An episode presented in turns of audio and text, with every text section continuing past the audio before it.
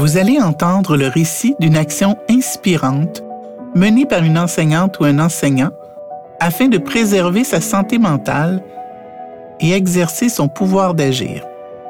Ces récits ont été recueillis lors d'une recherche partenariale entre la FAE et trois chercheurs en santé mentale. Espérons que cela vous donnera des idées et surtout de l'espoir.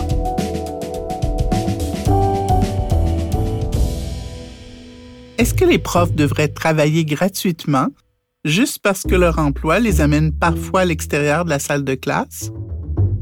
Bien évidemment que non. Mais on dirait que plusieurs pensent que c'est le cas. Ils sont tellement généreux, les profs.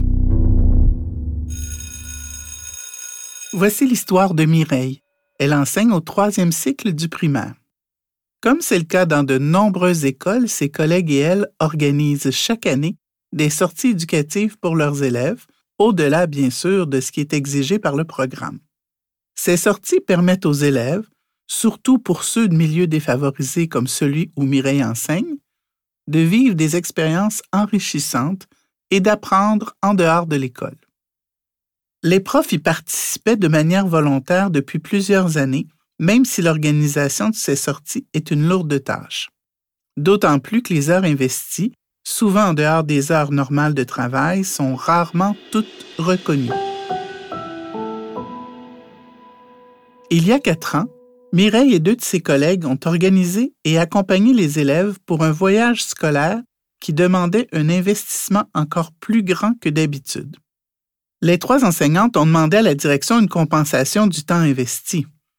La direction a accepté, d'autant qu'elle se montre très fière que son école organise un tel voyage. Le problème est que cette entente est intervenue à l'amiable et que les conditions de reconnaissance de ce temps n'ont pas été spécifiées. Une fois le voyage réalisé, une surprise de taille les attendait. Lorsque la collègue de Mireille a demandé sa compensation à la direction, celle-ci a refusé et a plutôt proposé de reprendre le temps sur les trois journées pédagogiques de la fin de l'année. Mais comme vous le savez, ces journées pédagogiques sont toujours bien remplies. C'est la goutte qui a fait déborder le vase. Mireille et ses collègues se sont sentis dupés et elles l'ont reçu comme un manque de reconnaissance de l'importance de leur charge de travail et aussi de l'importance des journées de travail que sont les journées pédagogiques. Devant cette situation inacceptable, Mireille, déléguée syndicale depuis peu, en compagnie d'une autre collègue, a demandé une rencontre formelle avec la direction. Elles ont réclamé, à nouveau, vouloir être compensées en temps présent élèves. Encore une fois, leur demande a été refusée.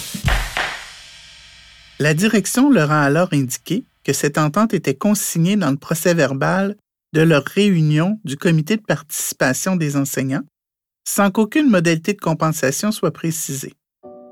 De l'avis même de leur syndicat, du moins du point de vue légal, la direction avait raison.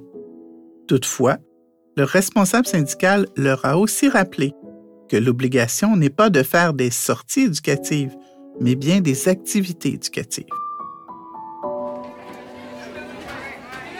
Au retour des vacances d'été, Mireille a décidé de rencontrer les collègues enseignants de son cycle.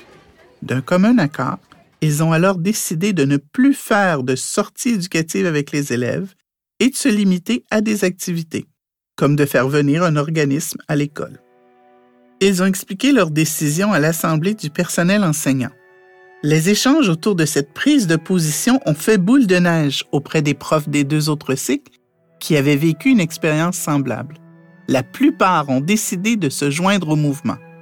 Mireille va se rappeler longtemps du moment où les mains ont commencé à se lever pour appuyer la proposition. En septembre, lors de la seconde assemblée de l'année, les professeurs ont voté en majorité pour maintenir leur position, tant qu'ils ne seront pas compensés en tâches éducatives. La direction leur a répété alors qu'il n'y avait pas d'enveloppe budgétaire et que ces sorties étaient donc importantes pour les enfants. Mais la décision du personnel enseignant a été maintenue. Tout au long de l'année, des débats parfois houleux survenaient pendant les réunions du conseil d'établissement avec les parents, mais Mireille est toujours restée ferme et a expliqué que comme pour toute autre profession, les profs ont le droit d'être payés pour leur temps de travail, que ce soit à l'école ou en sortie avec leurs élèves.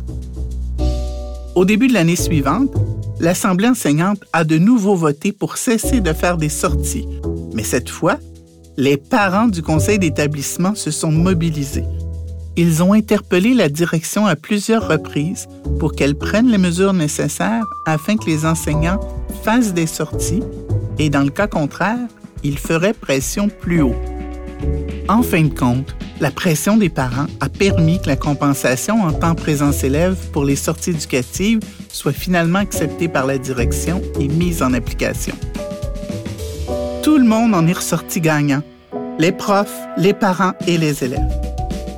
Il faut se rappeler qu'enseigner, c'est une profession, pas une vocation.